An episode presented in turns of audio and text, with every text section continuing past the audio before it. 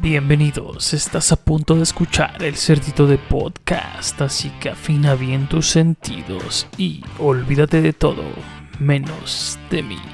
Comenzamos. Mis queridos lazarillos del amor, ¿cómo están mis queridos lazarillos del amor? Bienvenidos a un capítulo más del cerdito de podcast. El podcast que a la larga se va a convertir el más escuchado del mundo, pues ya, ya estaba por ahí en no sé cuántos países de habla hispana y no hispana. Entonces, pero es cuestión de que tengan paciencia, porque la neta son muy desesperados, son una gente que, incluso llega a enfadar de esa desesperación que tienen. Entonces, mientras no tengan paciencia, la neta que, pues esto no, no, no, no va a llegar tan lejos, ¿no? Entonces, porfa, tengan un poquito de paciencia para que esto cuaje como, como gelatina. Va, hoy vamos a mm, agarrar un temilla que ya estaba haciéndome como que... Ya incluso en alguno de los videos yo les había dicho algo de... Pero pues no todos ven mis videos, no todos ven mis videos. Ni todos escuchan el podcast. Puede y ya mejor le corte aquí y diga ya para qué ya mejor no hacemos nada. Últimamente que le hacía.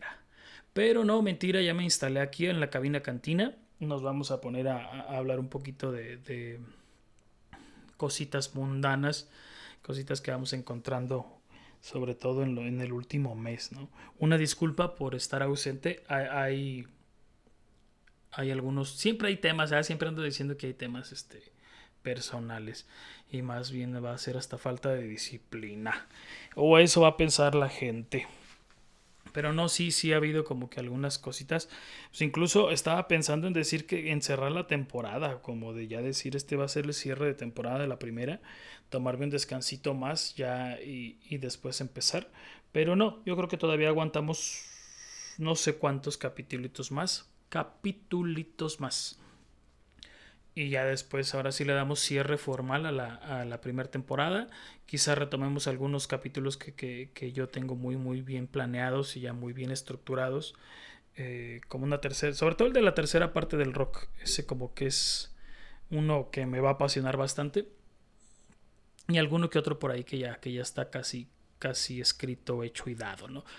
Pero falta pues todavía darle audio y voz y, cerrar y, ahora sí, pues próximamente, si todo sale como, se está planeando, pues empezar a, darle forma a la segunda temporada, que esa sí va a estar planeo y esperemos esté buenísima. La verdad que, es como que mi, gran sueño y mi, mi gran reto, eh, el poder estar compartiendo micrófonos y, y, realmente yo creo que esa va a ser una de las, de las situaciones muy, muy importantes, ¿no? Entonces, seguimos, seguimos con la, con la primera temporada todavía. Una disculpa. Gracias, gracias, realmente gracias a la gente que está preocupada, que me sigue diciendo pues, qué onda contigo, eh, ya te dio miedo, qué te pasó, cuándo va a salir el otro. La neta me dormí en el último que escuché, pero pues, te voy a seguir escuchando toda la vida porque eres mi bebito fiu fiu. Entonces, todo este tipo de cosas sí, sí está chido, ¿no? La verdad que sí. Mm. Pues, ajeno a que a mí me gusta y lo seguiré haciendo, se haga fama o no. Eh, el punto es que, está chido el poder llegar y, que alguien te diga qué hubo le cuándo, ¿no? Bueno, eh, en temas en temas actuales les había dicho, pues ahorita tenemos pues que está subiendo de precio todo, vale. Más allá de quién sea el culpable, ¿no? Y creo que este es un tema, yo creo que cada año, ¿no? las mamás siempre decían ya subió de precio, pero estaba checando que el euro anda pues casi igual que el dólar, o sea, realmente te, te viene, te viene costando lo mismo, los mismos pesos mexicanos, una caída del euro también muy fuerte. Mm, y debido pues a todos estos fenómenos inflacionales de todo este asunto globalizado donde la gente no tiene lugar para pam pam entonces sí sí está muy cabrón no el, cómo el cómo se están resintiendo los pues los precios. Yo creo que nunca lo dimensionas hasta que eres adulto y, y empiezas a, a, comprar, a repartir, a administrarte, pues realmente entiendes a las mamás cuando decían todo está más caro. Y, y, y, qué hago, ¿no? Y más si tienes algún pinche vicio que mantener, ¿no? Entonces, mm, la verdad es que sí está muy cabrón. Eh, no sé, no, no, soy yo quien, quien para decirles, pero yo creo que la cultura del ahorro siempre debe estar bien presente en toda la gente. Como quieras y gustes y como sea que te esfuerces, ahorrarle no le inviertas a lo tonto y pues, pues no queda más, ¿no? De buscar las opciones de trabajo y, y, no nada más estarte en la en el de me quejo, ¿no? Buscar alternativas para pues, salir adelante. Creo que es una de las, de las principales. Monterrey no tiene agua. Curiosamente también eso lo platicábamos hace poquito con algunos compañeros de acá de Dolores. Que cómo era posible que, que Nuevo León, siendo el estado de los estados que más se siente como que, pues no sé, aparte, si bien sí es uno de los principales motores económicos del país y el estar pegado a la frontera con Estados Unidos da pie a que, o sea, que haya un, pues no sé, todo esto que está de moda ahorita, de, llamar, como decía la del video, white, white texican, white texican a los de por allá que se sientan pues más. A fin de cuentas, pues están ahí, ¿no? Culturas que se encuentran dentro del mismo país, pero curiosamente un estado tan, tan, tan vasto como puede ser como puede ser Nuevo León, porque el estado es Nuevo León, y que la ciudad más importante o el municipio más importante de, todo este estado, que es Monterrey, y que es donde realmente pues está todo este asunto de, de los ejemplos que les ponía hace unos segundos, pues que no tenga agua, ¿no? Y por las administraciones que sean, por la regulación que sea, por los cambios climáticos que sean, la verdad es que sí, sí da a, preocuparse, ¿no? Si, si acá cuando se va el agua un día, la neta te frena en todo en, bañarte, en lavar, en pues lo que sea, ¿no? Sobre todo eso, bañarte y lavar los trastes que se van acumulando. Imaginarse meses, un mes así, la neta está de terror. La neta está bien de terror. Porque, como quieras y gustes, pues, aunque seas bien marrano, te tienes que bañar algún día, cabrón. Y, y la neta, pues sí está bien cabrón. Imagínate que todos los trastes se te estén acumulando. Pues no, ni en mis peores pesadillas como que está la madre esa, ¿no? De ver una tarja llena de trastes sucios. Olvídate de todo menos de mí, ¿no? Entonces está bien cabrón ese pedo. Entonces ojalá, ojalá realmente este cabrón pueda bombardear las nubes como él quiere y que la nube se le acomode donde él busca.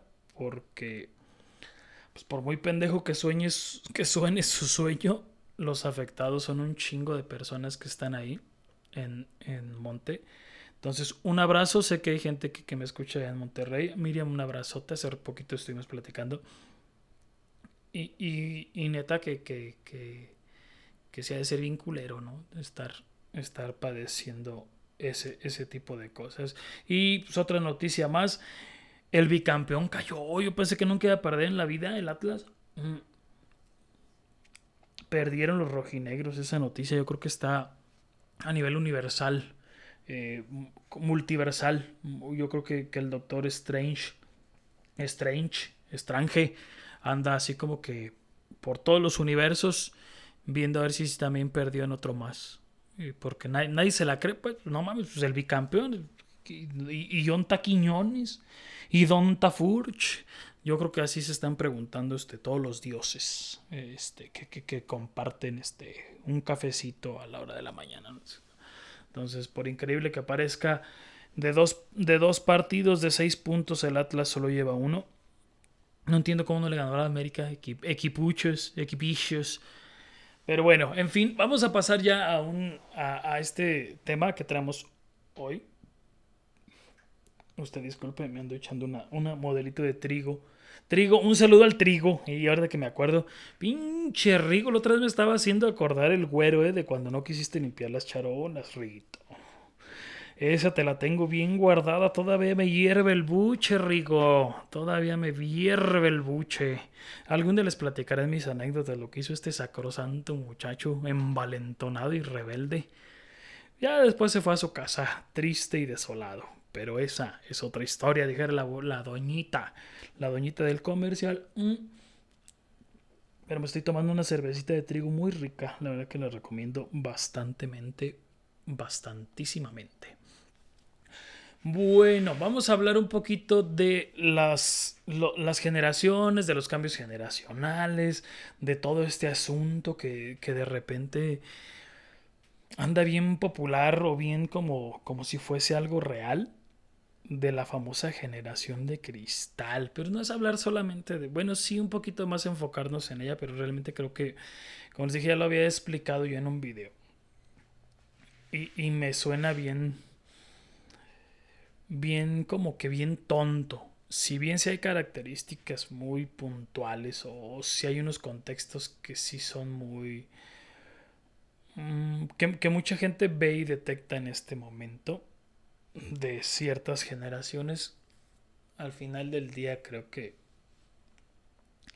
es donde termina nuestra tolerancia y nuestro respeto y nuestra empatía, ¿no? Pero ahorita vamos a meternos en eso entonces, para, para hablar de, de, de, una generación como tal, pues a lo mejor habría que tener un contexto.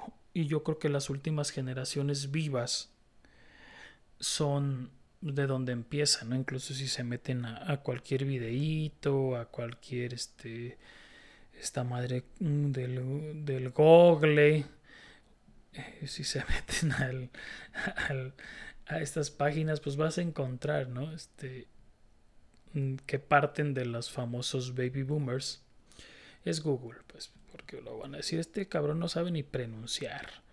Pero pues yo soy muy mexicano, muy mexicanote, entonces me encanta como que chocar con la raza que se quiere sentir chida por por dominar a medias el idioma anglosajón. En fin, no, no, no, no vamos a criticar a esa gente hoy. Do they not? Eh, empecemos con los baby boomers, la generación de los abuelitos, los abuelitos adinerados sobre todo, ¿no? Porque este es como que es un término más anglosajón. Mm. Pero te hace ver a la gente de, de aproximadamente, porque cada rato le cambian las fechas, o un año, le mueven un año, le mueven dos, le mueven tres.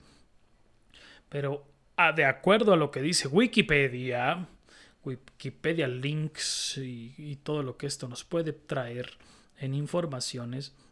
No, mentira, este sí, está un poquito más cimentado. Puede arrancar de los años 40 a los años 60, 46 al 64 si lo quieren aterrizar. Mm, propiamente después de la Segunda Guerra Mundial, ¿no? Por eso el boomer, ¿no? después de esta explosión demográfica que hubo después de, de, de la Segunda Guerra, por eso por ahí viene el boomer. Según lo que dicen, ¿eh? a mí no, no me crean. Esta generación ha tenido que adaptarse a las nuevas tecnologías por razones obvias que nosotros dominamos y son considerados como inmigrantes digitales, ¿no? Todavía este, de donde le muevo, la, la, yo creo que la, la tecnología o toda la onda digital para ellos es como que no sé, no sé, necesitaríamos entrevistar a un ancianito para ver qué dice, ¿no? De, de, todo esto, pero creo que sus ideas son muy arraigadas, tienen impregnada toda, toda esta idea de la cultura del esfuerzo y el sacrificio. Ellos tienen muy, muy en mente esta parte de, de, de que para lograr algo, para lograr ser algo, hay que esforzarse y sacrificarse y darle todo al trabajo. Es como que un amor excesivo al trabajo, como que de ahí puede partir el de si no estudias no eres nada. Creo que, creo que ellos son como que los padres de esta, de esta teoría. Mm. Son la gente sabia, la gente de la experiencia, la gente que, que, que, topa con pared con todas estas nuevas ideologías y tendencias, porque pues culturalmente antes era un poquito más, más, más cuadrado, sigue siendo, sigue siendo, esto nos vamos a dar cuenta, ¿no? Eh, están muy acostumbrados a esto que les decía, trabajar por años. en la misma empresa son los del amor a la camiseta, son los del compromiso, son los de trabajar en equipo, son, son gente que, que, que, valora más, que valora mucho el esfuerzo, que valora mucho, pues sí, como lo decía hace ratito, esta, esta, esta partirse la madre por, por, por lograr hacer y lograr poder tener una estabilidad económica y retirarte y y, que te pensionen y estar desde tu pensión dirigiendo a la familia todavía, muy, muy acomodados hacia el patriarcado, realmente, no, no por meternos al feminismo ni me, ondas de estas, pero muy, muy, muy, muy hechos hacia ese lado, pero no en el sentido de, al menos yo lo veo así como en el, sentido mal pedo, ¿no? Como pero sí muy muy marcado es el hombre es el que tenía que dar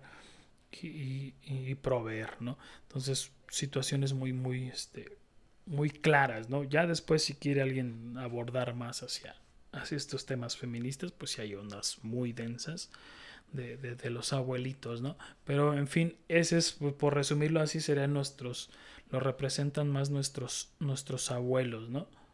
Mm seguiría pues muy, muy, muy, una embarradita, ¿eh? No, no, hay muchas características más, pero pues queremos llegar a la generación de cristal que le dicen, ¿no? Para mí no existe, pero pues así le dicen. Ahorita voy a explicar esta parte. Generación X del 65 a los 80, luego decían que era hasta el 85 y bla, bla, y ahí se la iban llevando. 65 a 80, o la juventud de los años 80, la juventud ochentera, la juventud que le tocó pues la mejor exposición musical del rock, por así decirle. Pues es que la verdad es neta, o sea, no, no, no ha habido algo mejor de las bandas que surgieron en esos años y se consolidaron, incluso algunas siguen tocando ahorita, ¿no? Pero en fin, no estamos hablando de música, es una generación eh, que, que empezó con la a formar parte del capitalismo, por así decirlo, se, se, se agarró muy fuerte a esta, a esta corriente. Mm, se dice que, que, iba más, más hacia el lado de la ambición, más hacia el lado de, de, de, de, la aspiración en ese momento, porque ahorita creo que todo es una tendencia muy aspiracionista. Eh, no estaban tan metidos a la, a la onda digital, pero es una generación que ha logrado adaptarse mucho, mucho a la onda digital.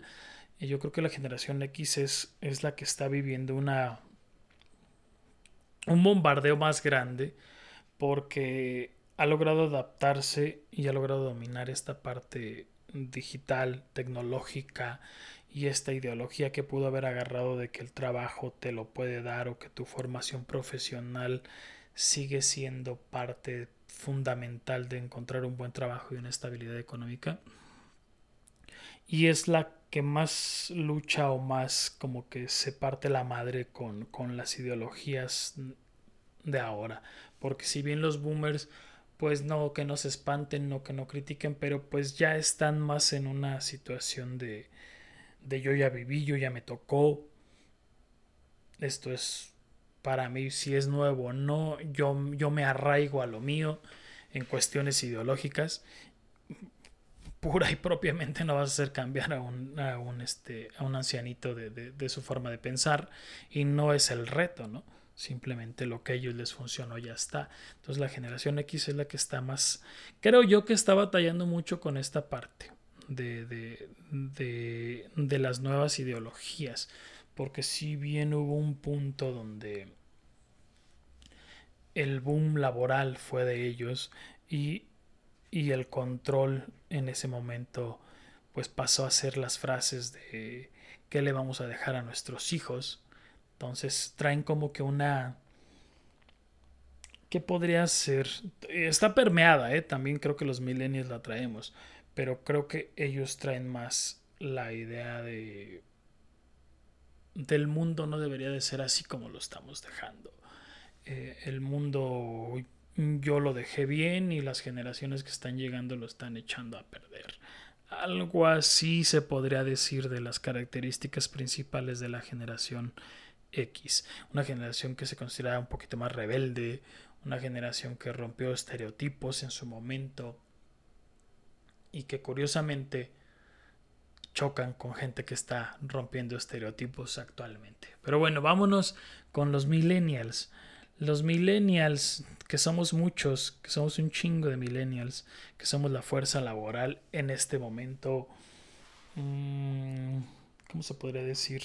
Vigente, por así decirlo. Obviamente, pues hay, debe de haber algunos boomers, debe de haber generación X, pero creo que ahorita quien tenemos por los años o por la situación generacional, pues somos los que andamos moviendo el, el mundo, ¿no? Por decirlo de alguna manera, porque hay magnates y habrá ricos y bla, bla, ¿no? Pero al menos en cuestiones de fuerza laboral tal cual, los millennials andamos partiéndonos la madre, ¿no? Mm. Se habla de que es del 81 al 96, la más popular actualmente.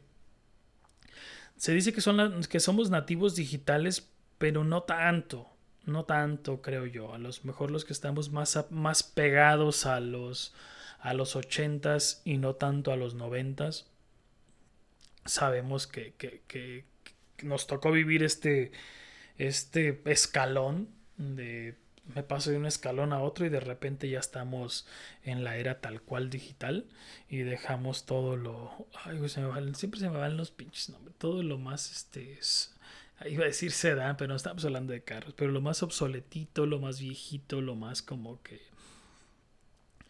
pues no sé, de la computadora de, que parecía una televisión chiquita a una pantalla como tal, ¿no? Entonces sí, sí andamos como que más, más del lado digital. Em, más de términos de globalización, nos tocó vivir tal cual el, el Internet, que fue como que el boom de esta generación, gustos por el aprendizaje, eh, con, mucha tolerancia a la frustración. Yo me atrevo a decir que más tolerancia a la frustración es una adaptación total a vivir, no vivir frustrado, a vivir como con la de me toca esto y lo puedo enfrentar como que esta psicología del mexicano centrándonos a hablar de, propiamente de los mexicanos, de, todo se puede, echándole ganas, una resistencia muy grande, con mucha autoconfianza, eh, mucho, pues sí, como parte del compromiso, ¿no? Eh, el andar explorando de un lado a otro, Mm, ser un poquito más expresivos en cuanto a emociones, una cultura muy adaptativa, más que resignativa. Yo creo que más bien las generaciones, las dos anteriores eran más de esto es lo que me tocó. Acá es más de yo me adapto a lo que tenga que suceder. Eh, los millennials, pues vinimos a darle como que un sentido, ¿cómo se podría decir? A este, a esta fuerza laboral que traemos. Como que esta parte del, del esfuerzo, del, del sí, sí agarro lo que me conviene de las dos generaciones anteriores y, y lo mezclo con lo que quiero ser, porque muchos millennials todavía tenemos casada la idea de que pues, hay que estudiar, hay que partirnos la madre todavía para poder encontrar una estabilidad económica de baja a media baja. Entonces todavía tenemos esta idea de que el estudio es fundamental, de que el esfuerzo parte de, si bien hay una, hay una idea también de, de querer que todo, no que todo sea sencillo, pero sí buscar muchas alternativas, de alzar mucho la voz, ya no es una rebeldía tal cual de mm, sino es más bien un escúchame porque necesito de le estamos dando mucha prioridad a lo emocional desde un sentido pues yo espero y se ve así como de este sentido psicológico de, del quiero estar bien emocionalmente y no tanto como ahorita lo veremos como una manipulación emocional como puede llegar abajo no vamos a llegar a los centennials una generación o, o generación Z del 97 al 2010 ya están trabajando estos niños, ya están dentro de la fuerza laboral, muchos de ellos niñitos bonitos. los, los, los más jóvenes de este mercado laboral, totalmente digitales, casi todo lo quieren online, todo lo quieren como que muy autodidacto, muy de, de, mejor lo veo en YouTube y ahí lo aprendo. Entonces, ay, a ver, mira estas fallas tecnológicas. Se puso una música, qué bueno. Entonces ya, ya le, ya escucharon por allá música y no lo vamos a editar. No lo vamos a editar. Entonces, eh, es John Sebastián.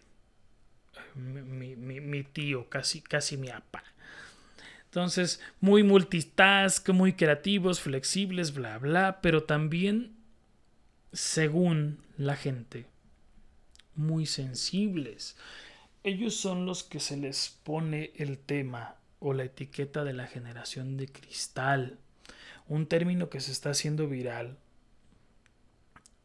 y que habla de gente que puede llegar a ser más frágil, inestable o inseguro, lo estoy leyendo obviamente, y que pueden llegar a tener poca tolerancia a la crítica, al rechazo y a la frustración en consecuencia de que son criados por personas que vivieron en épocas de carencia y han trabajado por darles todo para que no les falte nada como a ellos en su momento. Estamos hablando de que te estás brincando una generación como tal. ¿A dónde voy con...? Aguanten, déjenlo entregue aquí. Los responsables de que haya una generación de cristal entonces, de acuerdo a lo que les acabo de decir, es la generación X, no los millennials, porque nuestros hijos millennials tienen 7, 8 años, 10, 12, cuando mucho 15. Y estamos hablando de jovencitos de fuerza laboral de 20 22 años que sus papás son la generación X, son los últimos resquicios de la generación X gente que tiene esta idea de yo le voy a dar a mi hijo lo que yo no tuve. A mí me pegaron, yo no pego. Eh, a mí me limitaban, yo no limito. Te doy todo y pues échale, ¿no? Entonces, eso es de acuerdo a lo que estamos leyendo, ¿no? Según la directora del programa de psicología arenina de la sede de Palio de Par, se llama Jessica Mejía, a pesar de que esta generación se ha culpado de quejarse de todo y de tener una baja tolerancia a la frustración, es también una generación que no se conforma con seguir con los parámetros establecidos y que no tiene miedo de hablar de injusticias. Algo que ya se venía viendo desde nuestra generación millennial, pero que ahora está más arraigado en ellos. Pero también Cabe mencionar que hay mucho más trasfondo de mal manejo emocional que puede interpretarse como berrinche, que puede interpretarse como, pues sí, como, como algo muy visceral y que no tiene este dominio emocional o esta inteligencia emocional, por llamarle de una manera más, más acertada, de lo que suele pasar. Y no es que sea una una, una generación precisamente frágil. Es una generación que ha crecido en un contexto en el que está bien que se demuestre de que soy vulnerable. Por consiguiente no son débiles, porque a diferencia de las generaciones pasadas no le temen a cuestionar a nadie. Lo que consideren que ellos no está bien lo van a decir. Han sido una generación a la que los padres y cuidadores le expresan de, afecto de forma más abierta, con palabras de amor más habituales y una aprobación. Esta es la, yo creo que esta es la palabra clave aquí, una aprobación muy alta, pero también es una generación más expuesta a la presión de grupo y a la crítica social. Nos los estamos acabando en cuestiones digitales a esta generación. Nos quejamos de todo lo que hacen, eh, de todo lo que fomentan. Y yo lo veo desde el lado de, de las minorías pues cómo ha habido estas dos generaciones, esta última generación millennial, por así decirlo, los últimos que estamos terminando esta parte millennial y los que recién, recién son centennials desde que inicia, pues es la fuerza que ahora está, o estas minorías que ahora están expresándose y alzando la voz. Y, y la neta para mí está bien que, que, que, busquen ser escuchados, que busquen una manera de, de de encontrar una estabilidad si realmente parte desde una base lógica, creo que, o una base de inteligencia emocional. Yo creo que este va a ser como que el punto más, más rescatable o más o que a lo mejor yo voy a estar más metiéndome a aclarar porque no es mi intención justificar a nadie pero creo que creo que ahí está esta parte no de, de, de que de hasta dónde puede llegar o los, o, los rasgos positivos, porque yo no, yo no me centro que haya nada negativo. Y ahorita iremos a, las conclusiones. ¿no? Lo que más se critica de esta generación es la sobreprotección que se le dio, cómo crecieron ellos. Este cambio de creencia y educación eh, de los padres, lo que les decía ahorita, de que pues, le voy a dar a mis hijos lo que yo no tuve, ahora está más frecuente y más natural en estos, en estos hijos, ¿no? Entonces, las palabras de, afecto y aprobación, incluso la misma sobreprotección, hacen de, ellos como que la, parte que todos creemos o que muchos creen que es la, la, debilidad de ellos, ¿no? Esta sobreprotección y el no estar preparados a salir. Y el hecho de que cualquier persona, no solo esta generación, cualquier persona alce la voz y grite y, quiera mejorar algo, pero no tiene una certeza de lo que realmente está hablando y buscando, por realmente pues a dónde vas, ¿no? Ahí está el dilema, ¿no? ¿Qué tan objetivos somos cuando nosotros lo señalamos? Son generaciones diferentes, eh, pero el creer pero que el, crecer bajo una crianza poco permisiva no nos hace a nosotros más fuertes, ni el crecer en contextos donde prevalecen las emociones los hace a ellos débiles. Esta generación tiene el reto de cuestionar lo que por años ha sido incuestionable, y esa misma sensibilidad que los, que los caracteriza hace visible las problemáticas sociales, ambientales, culturales, lo que quieren ustedes, ¿no? Esa poca tolerancia a la frustración que ellos tienen, porque nosotros tenemos mucha, ellos tienen poca, es lo que motiva a generar cambios sociales. Y, es lo que yo, pues yo, yo lo he visto, me ha tocado trabajar con, con esta última generación millennial con este nacimiento centennial y con estos nuevos centennials, por así llamarle de alguna manera, ¿no? Porque ahorita lo, lo, en una conclusión que les daré, entre más apegado estés a la última generación que estés sacando, y no se trata tampoco de que de que una generación determine cómo te vas a comportar. No, no, no. Pero sí habrá influencias muy marcadas, ¿no? Bueno, en la parte de que del contexto de cómo se, se, se, se sobreprotegen, pues eh, este, si bien su mismo contexto ha sido de una generación donde las relaciones sociales se dan en su mayoría a través de Internet, pues en muchos casos se les cuida de, de, los mismos excesos y los jóvenes resultan ser más autónomos, tienen una... son más de tomar decisiones, de no pensarlas tanto como, como realmente nosotros lo veníamos haciendo y, y son pues como que es el, romper el miedo que tenían los papás, esos miedos se transforman a, deseos o a retos. Mm, los hace muy diferentes el que estén ligados al Internet. Los hace más explorativos, más participativos, más activos de las causas sociales, más luchadores. Si bien es lo que les decía, pues no es lo mismo aventarse detrás de un monitor, pero es gente que, que está detrás de, de, una, de, una, pelea constante. ¿no? La misma transformación digital los ha llevado a, estos jóvenes a, que estén expuestos a críticas y a comparaciones, lo que puede llevar a hacerlos, es lo que los resulta al final del día ser un poquito más vulnerables. Es lo que les decía, si ellos empiezan, si desde el punto, yo creo que no solo esta generación, cualquier baboso que se pone detrás de un monitor a criticar, a lanzar, a aventar, a cuestionar, y sin una base lógica o sin una base afectiva, sin una base inteligente realmente fuerte, pues vas a quedar bien expuesto. Lo, lo veía hace poquito, ¿no? Hay un, hay un, y no porque lo admire ni mucho menos, estaba viendo estos personajes icónicos de, de, de la narrativa del fútbol, como los Cristian Martinol y Luis García y el Warrior.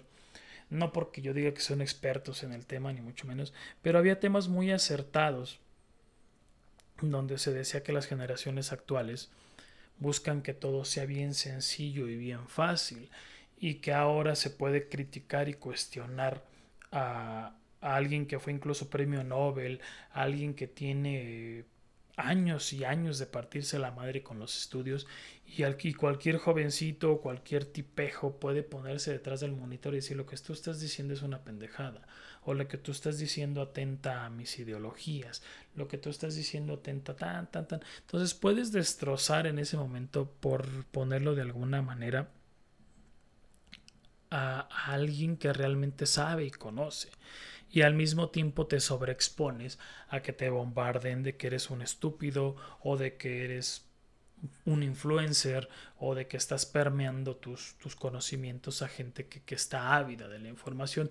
Leí, escuchaba también a, a, otra persona que decía que no deberían de existir el TikTok, que porque estás generando solo entretenimiento y estás haciendo que las personas pierdan el tiempo por tu culpa y que en lugar de decirles algo, al momento de que tú influyes, al momento de que tú te vuelves alguien, si un influencer, alguien que está influenciando a la gente, deberías de hacer algo productivo y no nada más este, estar bailando, estar criticando, estar imitando, porque realmente pierdes por completo la autenticidad. Eso decía la persona que hablaba, y que deberían de dejar de existir los TikTokers o los influencers, porque estás haciendo perder tiempo a la gente y este tiempo que pierde, pues es algo que no pudo emplear para su desarrollo. Yo choco con esa ideología, si bien creo que el contenido es basura, estoy totalmente de acuerdo, la mayor, la mayor parte del contenido es basura, pero el, la decisión de procrastinar es totalmente nuestra, totalmente, y no es de un, de un millennial, ni de un centennial, ni de un baby boomer. A lo mejor ellos sí por esta falta de, no falta. Esta poca familiaridad y esta poca importancia de querer estar en la. Eh, de meterse a la tecnología y este tipo de apps, pues realmente pues les, va, les va a dar hueva. Pero aún así, aunque ellos quisieran, es totalmente decisión propia el procrastinar. O sea, no hay ninguna base que yo diga, ay, es que tiene la culpa el Internet, no, ni madres. Al menos yo estoy muy casado con esa idea. Si tú decides ponerte como idiota a perder el tiempo dos horas en lo que tú quieras, no solo en TikTok, puede ser hasta en ver una serie, y, y, y por mucho que digas la serie es buena, pero estás colmado de pinches obligaciones, y las dejaste de hacer por estar perdiendo el tiempo. Es tu decisión y tú te estás saboteando solito. Un autosabotaje. O sea, no el hecho de que, haya un extremo contenido de basura en, Internet no tiene por qué afectar o, por qué decir, ah, es que es totalmente culpa de ello. No, es culpa de quien lo ve, porque la basura se recicla y se reutiliza. Entonces, así también esta basura digital. O sea, también la puedes rescatar, reutilizar o lo que quieras, o la desechas y la quemas por completo. O sea, aquí no hay pedos de eso. Vamos a pasar a la parte entonces de, de si es neta que la generación de cristal sean los centennials. ¿Neta son ellos? Yo vi bien cagados a muchos millennials y más arriba, pero sobre todo a los millennials. Yo los vi muy cagados con el caso Buzz Lightyear. No mames, a mí me sorprendió gente. Mm, los comentarios. Yo ni vi la película, pero vi la escena. Neta, neta, neta, desde antes de que, de que se estrenara, yo ya sabía que esto pasaba y no porque diga, uy, el chingón, no. Pero quieras o no, pues estar en contacto directo con lo que se va a estrenar, sabes que va a suceder mucho antes que incluso las mismas redes sociales empiecen. Hay veces que sí se adelantan o no, pero la neta hay veces que, que uno sabe ya que viene, desde mucho antes que cualquier otro.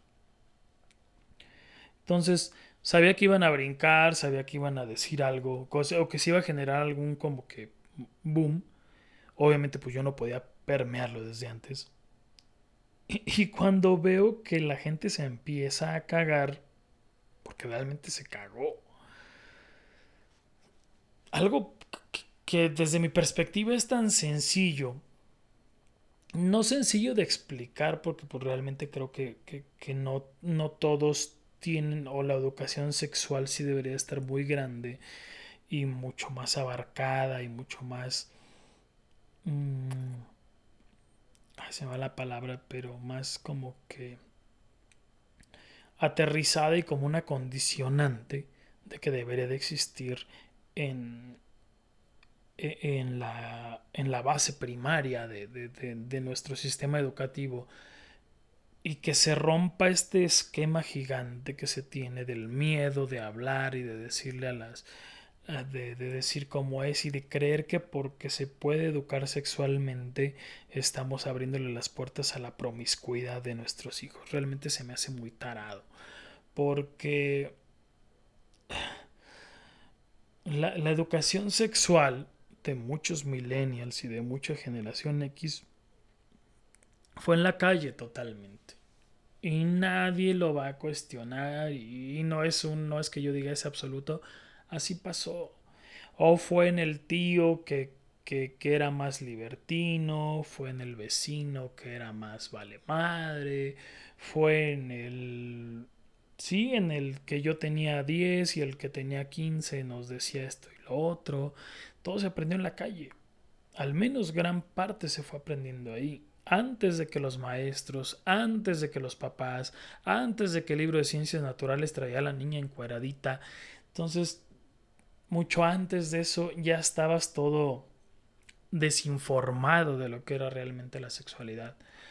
Y yo dije, no mames, o sea, como papá, si tienes esa oportunidad gigante de poder acercarte a tu hijo y explicarle a tu manera, a como tú lo creas, porque tampoco se trata de decirle, tuviste que haber explicado aquí, te tiene... sí hay un deber ser, obviamente. Pero si si nosotros mismos como millennials supimos lo que es aprender la sexualidad lejos de casa, o la misma generación, lejos de casa y lejos de la escuela, lejos de los libros, porque no, no existía una educación sexual adecuada. Y, no es, y no es bueno, sí es criticar el sistema educativo, no es criticar a los maestros, es el sistema educativo como tal y todo este, y todo este contexto cultural que teníamos. Entonces entiendo por qué alguien se cagó, ¿no? Pues creciste creyendo que solo había dos géneros y de repente ahorita te bombardean con que son no sé cuántos más y te da miedo y te da pavor y te da pues no tanto que sea yo no lo, yo no me meto tanto a que sean fobias como tal porque se me hace como que muy muy pinche también encasillarte, ¿no? Como que muy polarizado. Simplemente no estás preparado pero no es un miedo como tal o no es cagarte, es lo que la cultura te dejó y es lo que luchas internamente, pero no es tanto un desagrado, al menos yo lo veo desde ese lado. ¿Cómo se empezó a cagar la gente? Y es que van a, mal, van a maleducar a mis hijos, van a maleducar a mis sobrinos y van a normalizar algo que no es normal. Y puta madre. O sea, tienes la oportunidad de acercarte a tu hijo y decir que las manifestaciones de cariño pueden darse así y así entre una u otra persona. Y es más, no nos hagamos tontos ni pendejos. Los niños ni siquiera iban a salir a preguntarte nada. Tendrían que tener 12, 13 años. Quizá como para poder decir, oye, ¿por qué estas dos se besaron? Y créanme, créanme, créanme. Y no es hablar a lo pendejo algún niño de 12 o 13 años ya sabe qué pedo con los homosexuales, con la comunidad LGBT. Y, y, si te ve mucho como papá, no te lo va a decir. Y pasó con nuestras generaciones y lo criticamos tantas pinches veces. O sea, mejor no le digo nada a mi papá porque ¿para qué si se va a cagar o para qué si se va a enojar? O sea, realmente un niño de 4 o 5 no iba a salir a besuquearse con la niña que viera el día siguiente. O sea, no mames, es una estupidez gigante. ¿Y quién se cagó? Se cagaron los millennials, se cagaron los... la generación X. ¿Quién es de cristal entonces? Me pregunto yo. Ah, me pregunto yo en este momento, ¿cuál es la generación de cristal entonces? Pues es la neta. Y no solo con esta onda de los besos, en la onda LGBT Lo que sí estoy de acuerdo es que, es que esta generación se basa mucho, muchísimo más en la aprobación, en el reconocimiento y la sensibilidad. Todo lo que no le gusta lo va a gritar y lo va a sobreescandalizar. Esa sí es una característica muy principal de la generación Z. Sí sobreescandalizan, sí se malmanejan emocionalmente, pero pues también la, la corta edad que tienen pues está haciendo que, que esto sea, ¿no? La desinformación con ellos está muy grande. Y creo que esa es yo creo que una de las partes importantes que debemos de tener los que estamos conviviendo con ellos, como de intentar de informar más. La verdad es que yo lo he visto mucho en el trabajo. Mm. Es quizá lo que más puedo yo abordar o lo que más yo podría decir que está, si bien no decirlo como que es real o canon, tal cual de lo que es la vida actual, al menos en el estricto sentido laboral, si está, me acabo de llevar, incluso hace poco, me acabo de llevar una frustración muy grande de, de, lo que es trabajar con, con, jóvenes. Ahorita voy a explicar por qué frustración grande, pero es una frustración personal y no los estoy culpando a ellos en sobremanera. Tengo 15 años trabajando en la misma empresa soy de la firme idea que pudieran haber tenido los boomers, que pudieran haber tenido los generación X, soy de la firme idea de que hay un sentido de pertenencia y un sentido de amor y lealtad al trabajo que tienes. Puedes cuestionar, puedes no estar de acuerdo con algunas directrices, pero hay un, hay un montón de cosas más con las que estás de acuerdo, con las que compartes, con las que haces match, dijera la chaviza. Y dices, ¿en qué empresa tan buena estoy en cuanto a ciertas ideologías? Eso para mí es sentir la camiseta. Eso para mí es sentirte perteneciente a la empresa. El compartir visión, misión, valores, qué sé yo. Eso para mí es esa parte. Yo durante 15 años de trabajo y el crecimiento que tuve, entendí que hay un proceso de rebeldía, que hay un proceso de valemadrismo, que hay un proceso de madurez, que hay un proceso de querer crecer y hay un proceso de entender a la empresa como tal y de representar ahora los valores de la empresa. Creo que es un crecimiento natural en toda la gente que va. Eh, eh, que va creciendo, porque obviamente pues yo también tuve mi, mi, rato de, ah, esto está simple, esto me lo voy a tomar al jijijaja. Pero afortunadamente siempre hubo este sentido de, lealtad hacia la misma empresa. Que quizá muchos, mucha gente que tiene años trabajando en el mismo lado entiende, sobre todo en este contexto generacional. Entonces, mi lucha era, siendo líder y representante de un grupo de personas, era intentar generar este sentido de pertenencia en los compañeros no lo había, visto, no lo había visto como mal, como error. Pero mi lucha siempre ha sido esa. O sea, el, e, el dentro de todo lo que tú puedes considerar como injusto, como malo, o de entre todos tus berrinches de esto debería de ser así o debería de ser así porque muchos eran berrinches, dentro de todo el, mi frase de ya no los hacen como antes, pues mi lucha constante era el, pues hay que encontrarle un sentido a trabajar aquí, un sentido de pertenencia al trabajo, esto te va a formar profesionalmente a futuro y lo que estés haciendo ahorita, tu puntualidad, tu valemadrismo, tu compromiso, tu apego, tu empeño, todo esto va a hablar por ti a futuro no me di cuenta que lo que estaba creando era una lealtad hacia mí. La generación actual busca reconocimiento, busca agradecimiento, busca sentirse perteneciente a algo que la haga sentir bien, algo que la represente incluso en las mismas redes sociales, algo que la represente socialmente.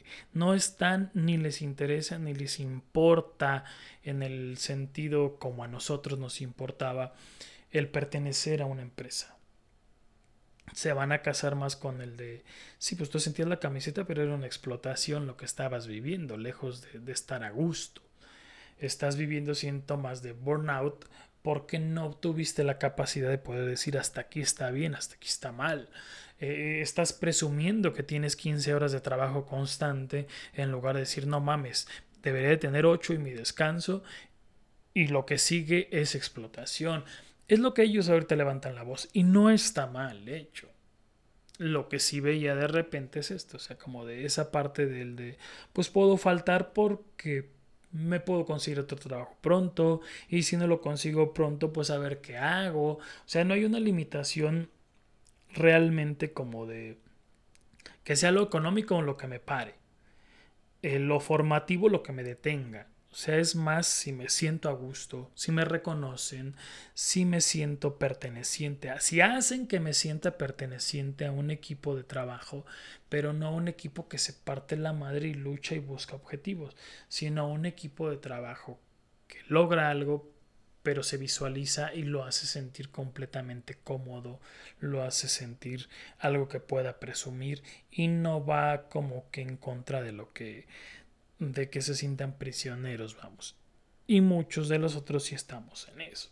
Imagínate, el ver a cada semana el alguien que se está quejando de que un lunes, dices, no mames, güey, o sea, algunos lo dirán de broma, pero quien sí lo dice de neta, este es otro lunes, pues qué pedo, ¿no? O sea, o sea que, que ni siquiera le hayas encontrado un sentido al trabajo o, a la vida dentro del, o a tu vida dentro del trabajo que lo debes de incluir. Pues si a mí se me hace bien vacío, yo lo tomo, yo cuando lo leo digo, bueno, pues es gente que a lo mejor nomás lo hace por chingar. Pero donde sí haya alguien que realmente se queje de lunes, porque empieza nuevamente la situación laboral, entre comillas, pues digo, no mames, güey, o sea, qué, qué, qué, qué destruido estás y sin embargo sigues ahí. Y sin embargo sigues chambeando y sin embargo sigues con este pensamiento de es que si no me muevo, ¿a qué chingos me muevo de aquí? Si no voy a encontrar algo mejor. Prefiero sufrir y tener algo seguro a, a sufrir y no tener nada. Y los millennials prefieren, perdón, los centennials están en eso. yo le busco, prefiero encontrar algo que realmente me haga estar a gusto. Si gano, no, ya lo veré. Como que no que lo, no que lo económico sea secundario, porque para un país tercermundista no lo es. Pero, pero para alguien que puede conseguir a lo mejor este dinero tan fácil en cuestión de ahora vendo esto, ahora hago lo otro, ahora emprendo aquí, ahora me acomodo acá, no, no, no, no está tan ligado a, a los cambios generacionales que tenemos. Entonces, bueno, yo les decía hace ratito, ¿quién es la generación entonces? ¿Cuál es la generación de cristal? Cuando quisieron cancelar no sé qué caricatura, Pepe Le Pew, que porque venía haciendo alusión a, al acoso y al hostigamiento y que por eso la quitaron. Y empezaron a decir, ay, esta generación de cristal, ¿qué más van a quitar? Güey, si quieres ver la caricatura la vas a encontrar en internet. ¿Y quién putas? Pues, o sea, a mí sí me gustó ver en su momento Pepe Le Pew, la neta sí.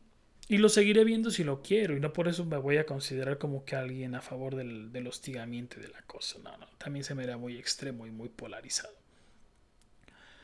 Al punto voy es lo que tú quieras ver, lo puedes ver, güey.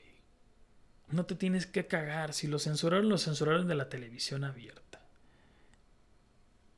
Que te la pases viendo televisión abierta y que a huevo estés buscando lo que Warner Bros. hizo hace años y que sean específicamente estas caricaturas, pues que atrape ¿qué pedo?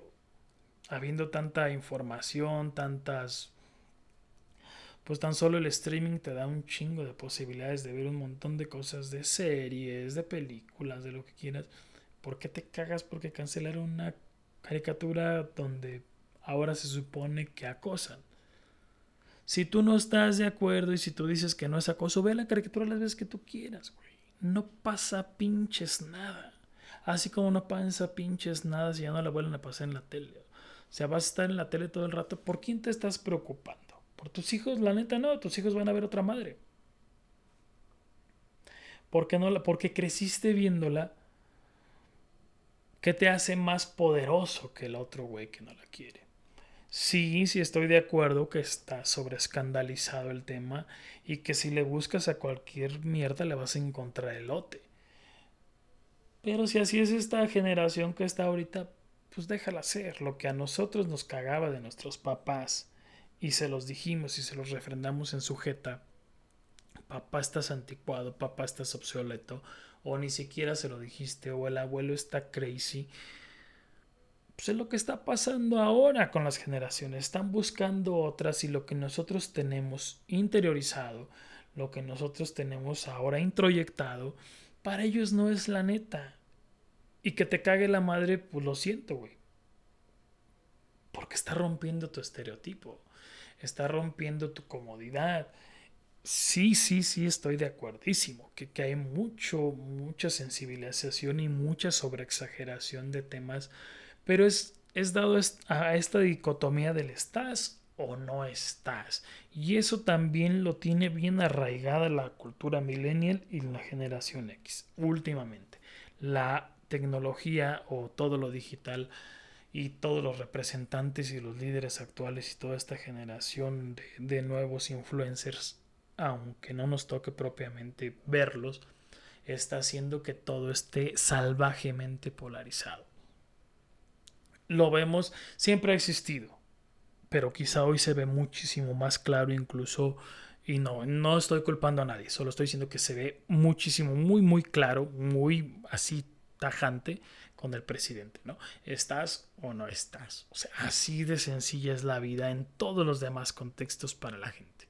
¿Eres o no eres participas o no participas, en el primer esbozo que tengas de una crítica hacia mi ideología valió madres, te estás cagando y estás lejos, te saliste, eres la desviación estándar y valió madre. Así está la cultura y no solo es propiamente de los centennials, los millennials la tienen y los demás arriba también. Quizá los boomers no, los boomers ellos ya están arraigadísimos en lo que piensan y sienten y, poco les va a importar las peleas digitales nuevas. Pero al menos las últimas tres generaciones sí estamos bien cagados. A mí me quedan claro muchas cosas, o desde mi perspectiva yo tengo muchas ideas muy claras de todo lo que puede ser generacional, contextual, cristalino, no cristalino en el sentido de que es de cristal. Y es lo siguiente. Dependiendo del contexto y qué tan cercano estés a una generación tanto en su final como en su inicio tendrás marcada la influencia de ambas. Es lo que les decía. Si la X terminó en el 86 y naciste en el 87, tienes una influencia muy marcada de la generación X. Por eso muchos millennials no se sentían millennials o se, o se burlaban millennials de millennials sin saber que lo eran. Por eso muchos centennials que nacieron en los últimos años del 2000 y tantos, que es propiamente de los millennials, se sienten como que no están tan cagados como centennial. Esa es una lógica muy grande, por la influencia que traes marcado. Ya cuando naces mero a media madre, dijeran por ahí, a medio perro de lo que es la generación, pues, o, ya a finales, pues ya es lo que traes marcado. por eso muchos X traen fuerte influencia de los boomers y muchos y muchos o muchos millennials traen de la X. Perdón. Esa es la parte. Otra cosa que yo tengo bien clara, creo yo, es que hay que dejar de ser cagones. Eso debe de meterse en la maceta de toda la gente. Lo he aprendido porque lo fui. Soy bien cagón. Era muy cagón, muy arraigado, muy viejito, muy, muy, muy abuelo en muchas ideas y he trabajado bastante en, y por eso es que me atrevo a decirlo, hay que dejar de ser tan cagones. Lo que a nuestros papás espantó y los tachamos de anticuados es lo que nos espanta ahora a nosotros, con la gente que está acá abajo. Nos guste o no, son la generación que se va a quedar con el planeta y lo va a mover a sus pinches huevos, se va a rascar los huevos con el planeta. Y, y más no es que, un, que sea un, ni siquiera es un potencial enemigo. No sé, no sé cómo lo percibe la gente pero no debería de verse como alguien que me estorba, alguien que me limita, alguien que va por encima de mi crecimiento. Realmente no. Solo están alzando la voz. Quizá con el tiempo se acomode y se acomodará como ellos lo quieran. Y no vamos de salida a los millennials. pero tampoco va a ser un cambio radical o tampoco va a ser un cambio que, que, que, que sea como que, ah, ahora este Centennial me va a quitar mi chamba por su ideología frágil. La neta no, o sea, realmente es entender lo que está pasando. A mí se me hace bien sencillo este pedo, pues no sé si usted es demasiado pues pinche como para decir que la neta es cuestión de entender. La sociedad cada vez se polariza en demasiados temas. Eso sí es una neta gigantísima. La sociedad está polarizadísima de a madres y lejos de empatizar, se vuelve un concurso de quién tiene la razón desde la perspectiva de cómo viví.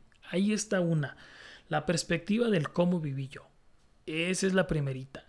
Yo viví y a mí me resultó y así tendría que ser. Ese es el pedo. Y si no estás en esta, es porque te va a llevar la chingada y así no debería ser. Ese es el pedo, el primer pedo. De cómo me educó mi familia. Ahí poníamos el ejemplo hace rato de los que les dieron tanta libertad que ahora son tan sensibles, desde a los que les partieron la madre en cada tabla de multiplicar y ahora sienten que, que así debería ser la educación. De lo que sufrí para llegar a tal lugar, lo que les explicaba hace ratito, no que yo haya sufrido, no, no, no es el punto, pero yo creía que así era la vida laboral. Y, y cuando les digo, oigan, este, me, me pienso salir a lo mejor del trabajo y mi orgullo o mi, o mi idea era de todo lo que hayan aprendido de mí o todo lo, lo, los, todo lo que me esforcé porque no es de que sean igual que yo, no, no, no, no, no va por ese lado. Pero todo lo que me esforcé por darles a conocer a ustedes, creyendo que podrían ser o tener esta ideología como yo la tenía sobre el trabajo, se rompe cuando dicen, no, güey, pues si te, te vas mejor yo también me salgo. O será una lealtad a mí, no al trabajo. Entonces, esa lealtad sí la tienen ellos. O sea, sí pueden entender y sí puedes influir en alguien, pero no le estás cambiando el chip por completo. De eso me di cuenta yo. Sí puedes lograr tener un... Y yo creo que eso es algo que las empresas deben tener. Deben tener bien en claro. Y es una lucha generacional que deben de, tener ellos y que a lo mejor no se ha expuesto y si se ha expuesto se sigue considerando aislado. Nuestra labor como líder es influir y obviamente permear los valores de la empresa pero ¿qué pasa con alguien que no le interesa ser como el líder que tiene? No le interesa seguir los pasos del líder que tiene. Está en ese momento y quiere vivir en ese momento y quiere estar a gusto. Y mucho influye el ser líder. Y no que quieran ser como el líder. Simplemente dicen, simpatizo con este güey, chido, va, le atoro lo que me estás diciendo, pero es por ti, no es por la empresa. Esa lealtad también está muy grande y es algo que las empresas y cualquier trabajador de generaciones arriba que está tratando con generaciones más abajo debe entender en absoluto. ¿Qué quieres que ellos estén haciendo? ¿Hacia dónde va dirigido ese sentido de liderazgo? Entonces, esa es una parte bien interesante que yo aprendí me frustró en determinado momento, pero después entendí, platicando obviamente con gente, le dije, oye, ¿sabes que me siento así, así? No, pues güey, ¿qué te frustra? Si, es una, si son personas que no piensan como tú, y el hecho de que no piensen como tú las tacha de desobligadas, las tacha de, de malas personas, de malos trabajadores a futuro. Estás haciendo algo que los está motivando a estar. Y están y lo hacen. Y es un gran logro el que estén haciendo algo que ni siquiera quieren o que ni siquiera lo satisface, pero lo están haciendo por un sentido de lealtad hacia ti como persona, como líder. Entonces creo que este es un tema, puta madre, interesantísimo de, de, analizar y de lograr como que, que la gente lo empiece a notar, ¿no? Yo sí me lo llevo muy, muy grande, la verdad es que sí está muy, muy chingón, ¿no? Mm, ¿Qué más influye? Eh, no me puedo equivocar porque soy yo. Y en el peor y más común de los escenarios, la desinformación. Y el seguir a las masas repitiendo conductas, comportamientos e ideas sin tener la certeza de que lo que estás argumentando tiene que es real y solo lo metes porque es tendencia, porque es moda, porque nos pusimos de acuerdo en internet y creímos que esta persona nos iba a representar y ahora es real y ahora es casi casi un dios sobre la tierra o es la neta porque yo lo hice y yo no me equivoco y chingas tu madre porque yo no me equivoco, güey. Y voy a defender lo que hice a capa y espada porque no. Entonces, esto también sucede muchísimo en la, en la sociedad actual. Luchamos por romper estereotipos pasados para encajar en estereotipos actuales. Yo creo que esto es mucho, yo creo que esto ya estaba hecho. No había visto la frase, así que lamentablemente para ustedes es mía. Luchamos por romper estereotipos pasados para encajar con estereotipos actuales. Es lo que está pasando. Es lo que está pasando con las generaciones. Y hay estereotipos o hay esquemas que no estamos dispuestos las generaciones a romper o a quitar. Y los que están debajo están creando nuevos esquemas y no están haciendo sintonía con nosotros. Y entonces, ¿dónde está quedando la empatía?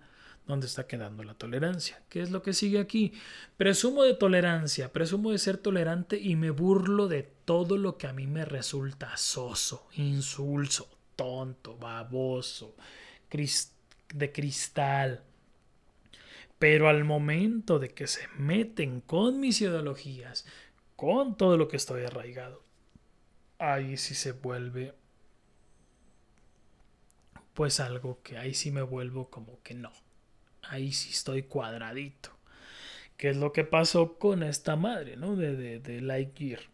Por citar un ejemplo reciente.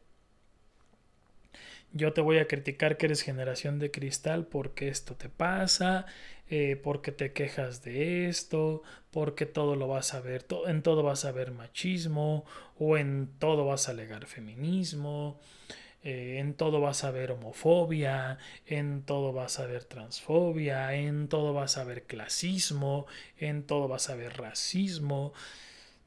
Y me estoy cague y cague y cague porque eres un pinche sensible y porque la comedia no te gusta, ya te ofendió, entonces todo lo vas a... Pero cuando te metes con mi pinche ideología cuadradita de que cómo es posible que un beso de un segundo entre personajes animados y cuando Box Bunny lo hacía, eso lo vi, y no porque lo quiera defender, pero después lo vi, decían es que Box Bunny lo hace para hacer enojar a su rival.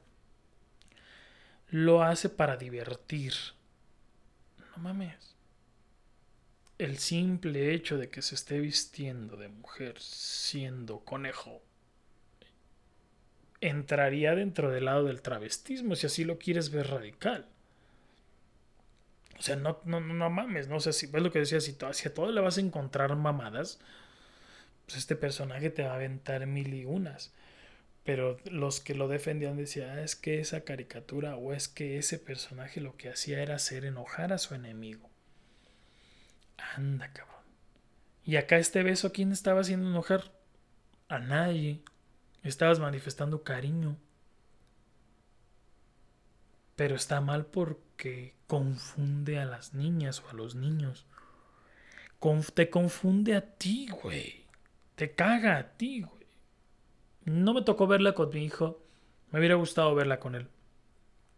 Por temas de distancias. Y porque él no quiso verla y no, nunca me dijo nada. Yo tampoco era tan de hay que ver esta, güey. No, lo que él dice se hace. En el sentido de que lo que él le guste. No lo que él dice se hace.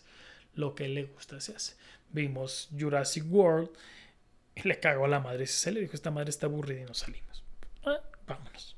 Por mí mejor, sirve que no estoy este, en el lugar donde estoy trabajando y me despejo, ¿no? Entonces me hubiera gustado y me hubiera gustado que me preguntara si es que iba a pasar. Estaba seguro que no. Estoy seguro.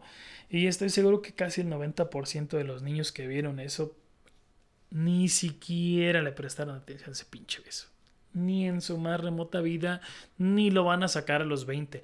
Lo van a sacar más tarde por todo lo que tú comentaste como papá. Y lo van a ver en redes sociales y van a decir, ay, no mames, mi papá era un cagón.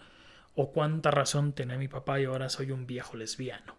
No sé. Entonces, somos los culpables de lo que está pasando y de lo que ellos van a pensar. Nosotros somos los culpables por habernos cagado en esto. Bueno, en fin, la tolerancia se rompe por muy empático que yo diga ser, por muy tolerante que yo presuma ser, se rompe en cuando mis ideologías se ven rebasadas y me tengo que cagar. Así de sencillo. Las minorías han sabido levantar la voz Desafortunadamente hay muchos representantes de esas minorías que quieren correr antes de caminar y regar el caminito que se ha sembrado en lugar de estarlo como que como que deja corto la maleza primero y después me la voy. Pongo un ejemplo, claro.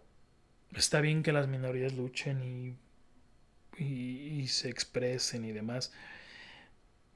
Pero cuando está la marcha homosexual, o la marcha, no la marcha, pues sí, la marcha LGBT y demás. Pues van muchos como que muy en su lado de solo lo que busco es reconocimiento, solo lo que busco es respeto y ya. Pero hay quien se salta la barda de, empezar. Y no está mal, no estoy diciendo que esté mal, pero hay quien se va hacia los extremos de casi voy a desfilar desnudo porque sé que te va a molestar, porque sé que te va a incomodar, porque. Entonces, voy al punto de que está el manejo adecuado, el manejo correcto, el manejo sobreescandalizado, el manejo manipulable, el manejo cuestionable. Hagan lo que se les dé su gana. No estoy en contra de nada. Pero sí creo que que lo que estás buscando a veces puedes estar fomentando o la manera puedes, puede ser más, más cuestionable. Si yo veo, no sé, si yo soy igual de radical que tú en la forma de pensar de me tienes que respetar a huevo, y veo que pasa alguien normal desfilando, normal en el sentido de que va tranquilo, no va diciendo nada, no va haciendo escándalo, pero está haciendo la firme acto de presencia de quiero que me respetes, güey, porque eres un homofóbico de la chingada. Y después, pues esa persona choca y lo ve respetuoso, no dice nada, pero después vas y te encuentras a alguien que va en tanga, por ejemplo, buscando lo mismo que el otro busca, respeto, pero estoy buscando incordiarte, estoy buscando molestarte, estoy buscando que, te genere un, un, movimiento emocional. Y el que lo ves igual a él, pues es el confrontamiento de, y te falta el respeto y me faltas el respeto y ahí es donde las dos personalidades son iguales. Las personalidades terminan siendo iguales, solo que una está buscando una cosa y la otra está reprimiendo la otra. Pero ahí va el punto, ¿no? Hasta dónde también el hecho de ser una minoría buscando algo, estoy actuando de manera no mala, pero estoy propiciando que esto sea cuestionable. En fin, tampoco estoy diciendo que esté mal, no, no, no, no, no, no, y lo aclaro y lo rectifico. Pues esa es la parte, ¿no? Estar en esta dicotomía de lo correcto, del no correcto.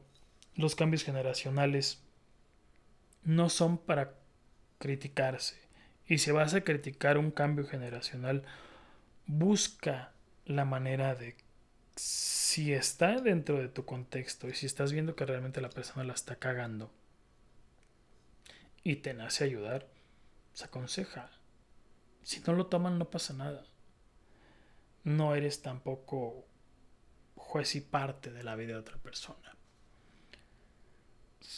Yo creo que la mejor manera es comprender y no se trata de ser, de, de, cambiar en absoluto tu manera de pensar. Si quieres seguir pensando de una misma manera, pues adelante. Pero creo que sí hay una manera muy eficaz de vivir con quien estés, porque al final del día después va a ser tu hijo, o es tu hermano, o es tu sobrino, o es tu papá, con quien estás interactuando y es una generación distinta. Y el atacar a una generación, estás atacando también a, tus consanguíneos, a tus amigos, a los amigos de tus hijos, qué sé yo. Entonces, que realmente si alguien aboga mucho por la tolerancia y la empatía, que se empiece a notar. Las generaciones estamos juntas y es para convivir y es para para hacer mejor el país. El, país o el mundo o, o, la familia que tienes o el contexto donde estás. Así creo yo que debería de ser todo el pedo. Y pues ya, porque siento que ya me... No sé ni cuánto lleve hablando. A lo mejor es de los episodios más largos. Y sí, bueno, si no les interesa y no quieren y estaba equivocado, adelante. Siempre recibo comentarios y siempre es grato saber vía WhatsApp, vía Facebook, vía inbox en el Messenger lo que ustedes creen de lo que estoy aquí soltando. Mm. Y pues chido, ¿no? Gracias por estar con el Cerdito de Podcast. Nos vemos pronto. Va, adiós y va, va. Y me caen mal todos. Acabas de escuchar el Cerdito de Podcast. Te esperamos en nuestro próximo episodio con más sorpresas, más detalles que harán de tu vida, si bien no más inteligente, más interesante.